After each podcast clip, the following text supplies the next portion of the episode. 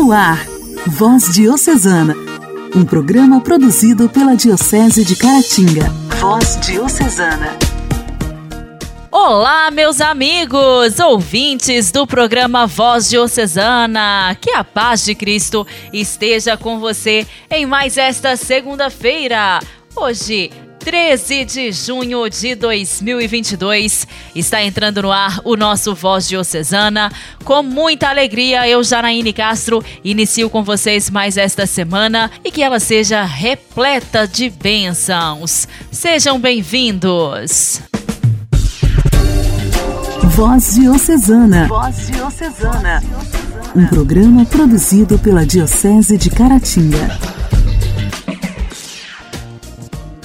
Hoje, dia 13 de junho, nós celebramos o dia de Santo Antônio, franciscano e doutor da Igreja. Celebramos a memória deste popular santo, doutor da Igreja, que nasceu em Lisboa no ano de 1195 e morreu nas vizinhanças da cidade de Pádua, na Itália, em 1231. Por isso, é conhecido como Santo Antônio de Lisboa ou de Pádua. O seu nome de batismo era Fernando de Bulhões e Taveira de Azevedo. Com 15 anos, entrou para a Ordem dos Cônegos Regulares de Santo Agostinho e foi ordenado sacerdote, com 24 anos de idade, encaminhado à carreira de filósofo e teólogo. Mas ao conhecer a família dos franciscanos, que não só o encantou pelo testemunho dos mártires em Marrocos, como também o arrastou para a vida itinerante na santa pobreza, uma vez que também queria testemunhar Jesus com todas as forças, o santo decidiu-se por seguir os passos de Francisco e deixou a Ordem de Agostinho. Escolheu ser chamado de Antônio em veneração a Santo Antão. Logo que entrou na ordem franciscana, foi enviado para Marrocos. Ali, Antônio ficou tão doente que teve de voltar, mas providencialmente porque foi ao encontro dos pobres de Assis, a qual lhe autorizou a ensinar os frades as ciências que não atrapalhassem os irmãos de viverem o Santo Evangelho. Neste sentido, Santo Antônio não fez muito, pois seu maior destaque foi na vivência e pregação do Evangelho, o que era confirmado por muitos milagres. Ele atraía grandes multidões com as suas pregações, passava diversas horas no confessionário e reserva para si momentos de retiro em solidão. Continuou vivendo para a agregação da palavra de Cristo, servindo a sua família franciscana por meio da ocupação de altos cargos de serviço na ordem isso até morrer com 36 anos. Para esta vida e entrar para a vida eterna, em 13 de junho de 1231. Foi sepultado numa magnífica basílica romana. Sua popularidade era tamanha que imediatamente o seu sepulcro tornou-se meta de peregrinações que duram até nossos dias. São milhares os relatos de milagres e graças alcançadas rogando o seu nome. Ele foi canonizado no ano seguinte ao de sua morte pelo Papa Gregório IX. Reconhecido pela influência de Santo Agostinho, Antônio conjugou de modo original mente e coração, pesquisa teórica, prática das virtudes, estudo e oração. Santo Antônio, rogai por nós. A alegria do Evangelho. Evangelho. Evangelho. Oração, leitura e reflexão. Alegria do Evangelho. O Evangelho desta segunda-feira será proclamado e refletido por Dom Alberto Taveira, arcebispo de Belém.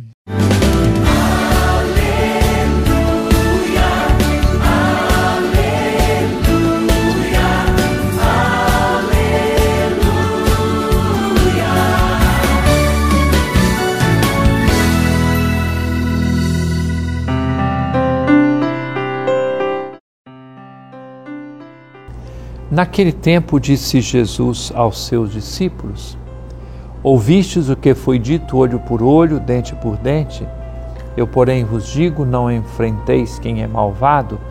Pelo contrário, Se alguém te dá um tapa na face direita, oferece-lhe também a esquerda. Se alguém quiser abrir um processo para tomar a tua túnica, dá-lhe também o um manto. Se alguém te forçar a andar um quilômetro, caminha dois com ele. Dá a quem te pedir e não vires as costas a quem te pede emprestado.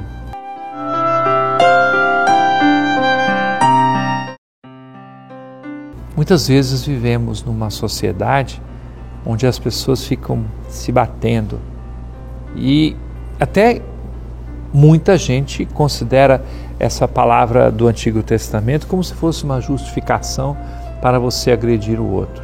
Então, se alguém furou meu olho, eu posso até chegar a furar o olho do outro. Sabemos que, na realidade, essa norma era para um povo que era muito violento, para dizer: olha, pelo menos vamos estabelecer um limite. Só que nós já vivemos no Novo Testamento, vivemos no tempo de Jesus. E nosso Senhor diz: Eu, porém, vos digo. Então a página já foi virada. Porque se eu entender mal o Antigo Testamento, eu posso até matar os outros e me sentir justificado. Só que eu já virei a página. A nova lei é aquela de Jesus, que se expressa em coisas muito concretas, difíceis. Se alguém dá um tapa, eu vou oferecer outra face. Se alguém quer abrir um processo, dá também não só a túnica, mas o manto. Se alguém me obriga a andar mil passos, andar dois mil com ele. Dar aquelas coisas às pessoas que me pedem emprestado não é sempre fácil. E quantas vezes você já percebeu que pessoas que lhe fazem o mal vêm depois pedir a sua ajuda? E você precisa virar a página e acreditar que o bem é que vence o mal. O mal não conserta nada. A violência não restaura nada apenas o bem.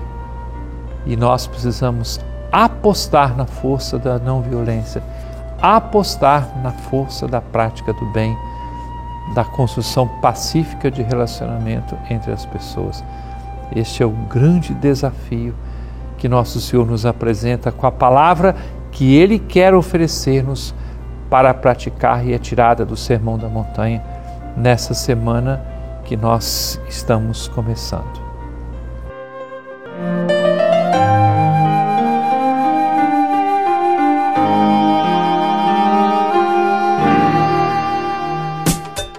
Diálogo Cristão. Temas atuais à luz da fé. Diálogo Cristão. Os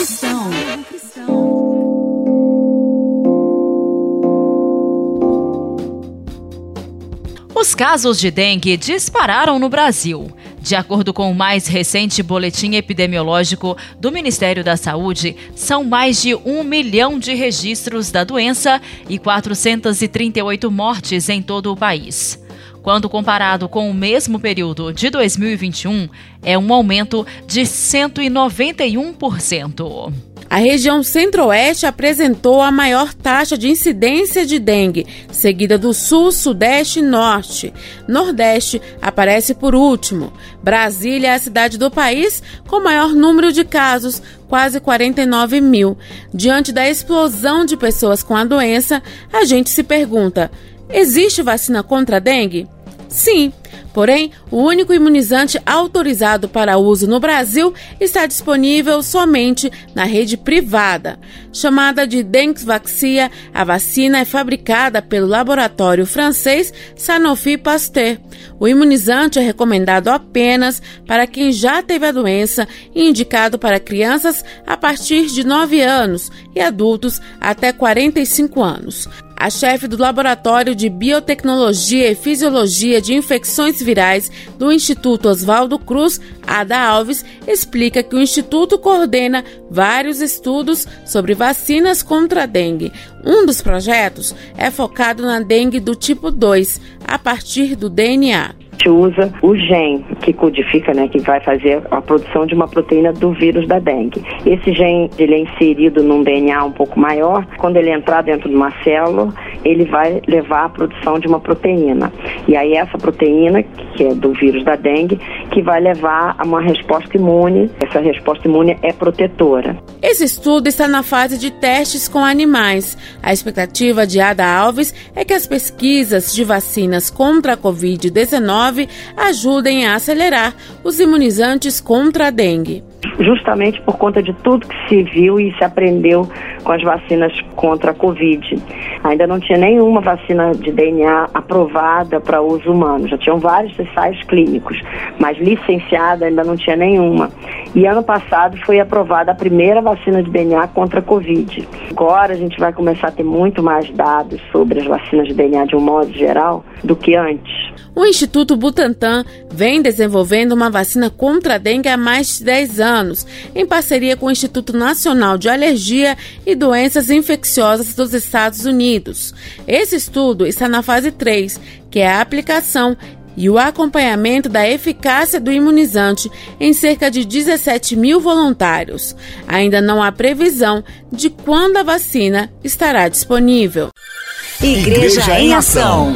Formação, CNBB, notícias, Vaticano, diocese, não paróquia, a minha Igreja fé. em Ação.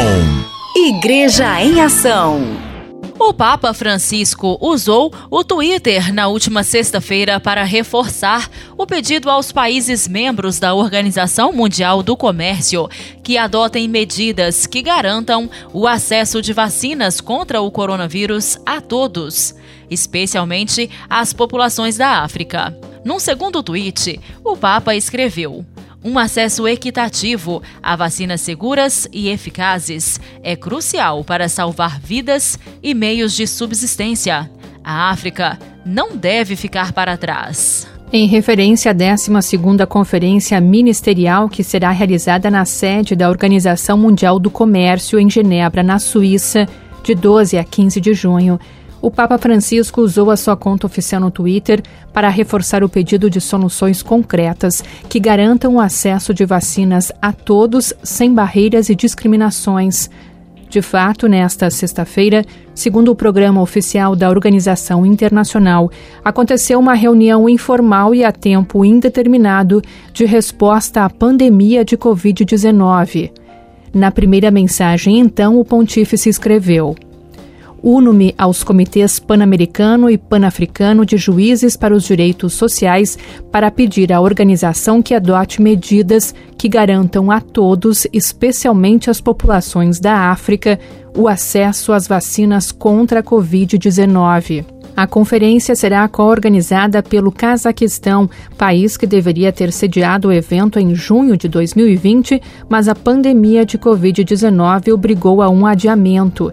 Em 2022, cinco anos após a última reunião ministerial em Buenos Aires, a edição de número 12 vai se concentrar, em particular, a resposta da organização à pandemia, mas também na reforma da organização, nas negociações sobre subsídios à pesca, à agricultura e à segurança alimentar e também na extensão da moratória sobre o comércio eletrônico. As discussões serão realizadas no contexto da guerra de agressão da Rússia contra a Ucrânia. Ministros de todo o mundo terão a oportunidade de compartilhar medidas pensando ao futuro da organização internacional que atua na garantia de condições justas de comércio entre as nações. Atualmente, a organização conta com 25 observadores e 164 países membros, entre eles o Brasil, que trabalham se baseando em cinco princípios, os quais se voltam para a garantia de condições justas de negociação entre diferentes nações, levando em consideração as diferenças entre países desenvolvidos e em desenvolvimento, bem como a transparência do processo. A organização também procura solucionar conflitos e impasses, além de garantir condições mais justas de negociação entre os membros mediante a elaboração de acordos e estabelecimento de normas do Vaticano, o Papa lançou um segundo tweet na sua conta oficial em português pedindo novamente um olhar dirigido à África com o seguinte pedido: Um acesso equitativo a vacinas seguras e eficazes é crucial para salvar vidas e meios de subsistência. A África não deve ficar para trás. Ninguém está salvo até que todos estejam salvos. Voz Diocesana. Voz Diocesana. Um programa produzido pela Diocese de Caratinga.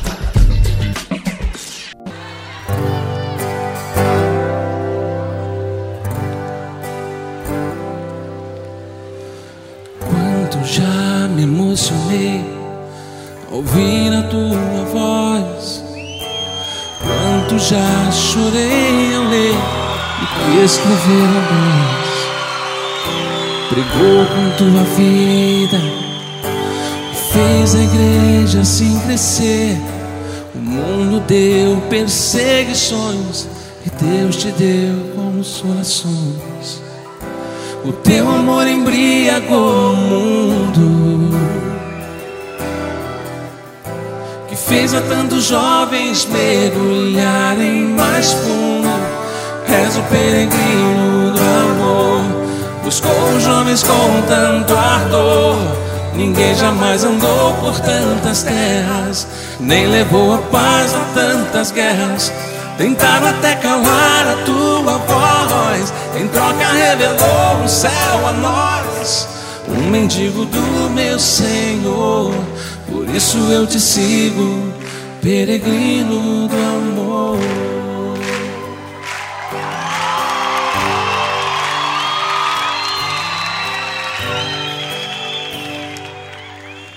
Olhando tua agonia só posso imaginar que a própria Virgem Maria veio te buscar e com os anjos te levou ao mais lindo lugar. E todos os santos lá estavam te esperar. Por ter buscado a tantos jovens que em tua Páscoa a juventude veio a ti. És o peregrino do amor, buscou jovens com tanto ardor.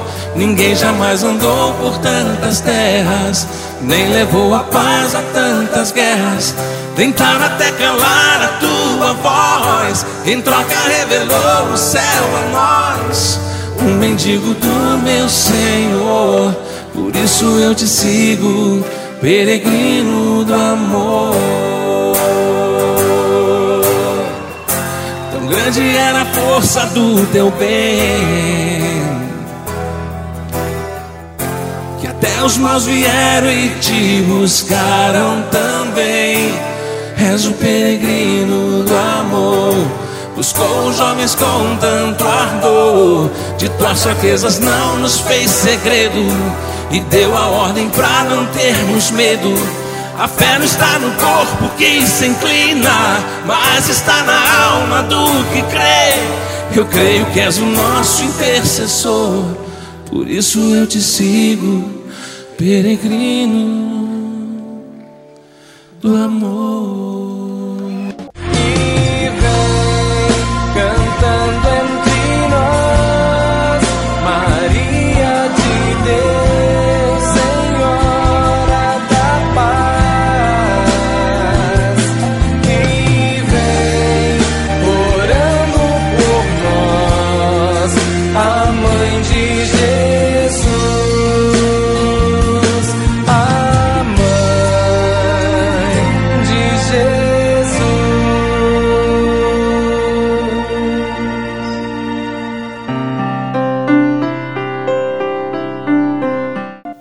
Povo de Deus, paz e bem, eu sou o Padre Marlone e pelo Voz Diocesana, esse é o nosso Momento Mariano. Momento Mariano, Mariano. Em duas passagens do seu Evangelho, Lucas fala que Maria guardava vários acontecimentos e lembranças em seu coração. E foi a partir dessas duas referências que nasceu a devoção ao Imaculado Coração de Maria. A devoção ao Imaculado Coração surgiu durante a Idade Média, quando o simbolismo religioso e o fervor espiritual estavam no auge. São Bernardino de Siena, algumas vezes chamado de Doutor do Coração de Maria, refletiu que no coração de Maria podemos ver sete fornalhas com sete chamas representando sete atos de amor que são mostrados nas sete espadas de Maria no Evangelho. Essa devoção continuou, granjeando adeptos ao longo dos séculos, até que finalmente, no ano de 1944, a festa do Imaculado Coração passou a fazer parte do calendário universal da Igreja Católica. E é exatamente nesse mês que nós celebramos o Sagrado Coração, o Imaculado Coração de Maria, né, no dia 5 de junho. Enquanto muitos que amam Maria encontram alegria e inspiração na devoção ao Imaculado Coração, essa não é a maneira predileta de outros fiéis verem Maria. Os não católicos, em particular, frequentemente a acham confusa e até repugnante. Porém, a devoção ao Imaculado Coração de Maria é um dos grandes tesouros de Maria, porque nos mostra que Maria se apresenta de formas que atrai todo tipo de personalidade e atrai todo tipo de pessoas. É para isso, afinal de contas, que serve o nosso coração, né? Como mãe que é, Maria faz com que seu amor e a sua mensagem sejam acessíveis para todos nós da melhor maneira que possamos receber isso, seja como uma humilde serva em Nazaré ou no mais elevado tom teológico do Imaculado Coração. Inclino-me a ver a vida de uma maneira só tenho ideias preconcebidas sobre como Maria deveria apresentar-se para o mundo. É importante, meu irmão e minha irmã, celebrar o fato de que nem todo mundo pensa do mesmo modo que nós pensamos. E ficamos hoje por aqui com a nossa reflexão. Muito obrigado pela sua companhia. Até o nosso próximo programa. Que Deus te abençoe.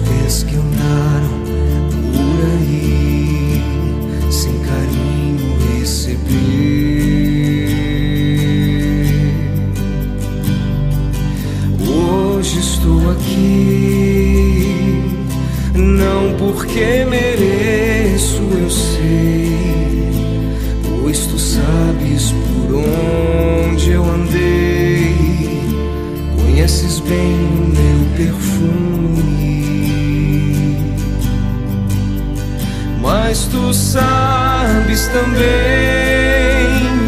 que o meu choro é sincero, porém não tenho nada a oferecer Senhor, mas te dou a minha vida.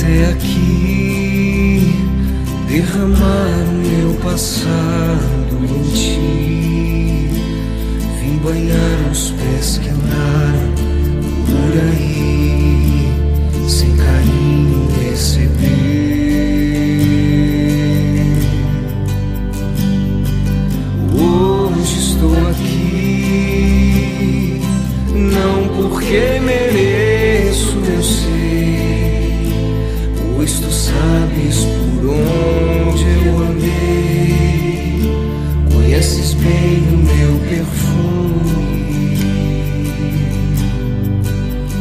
mas tu sabes também que o meu choro é sincero, porém não tenho nada a oferecer, meu Senhor, mas te dou a minha vida,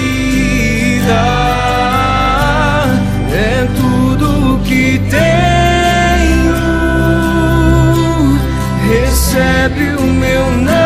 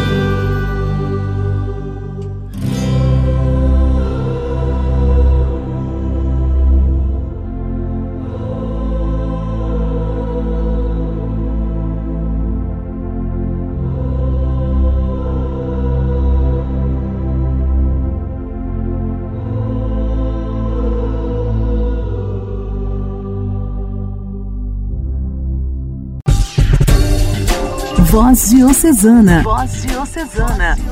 Um programa produzido pela Diocese de Caratinga. Meus amigos, foi uma alegria muito grande, uma honra te fazer companhia nesta segunda-feira. O programa de hoje já está terminando, mas amanhã tem mais. Neste mesmo horário, aqui pela sua rádio preferida, eu espero poder contar mais uma vez com a sua companhia. Um forte abraço, uma abençoada semana para você. Você ouviu Voz Diocesana, um programa da Diocese de Caratinga. Voz Diocesana.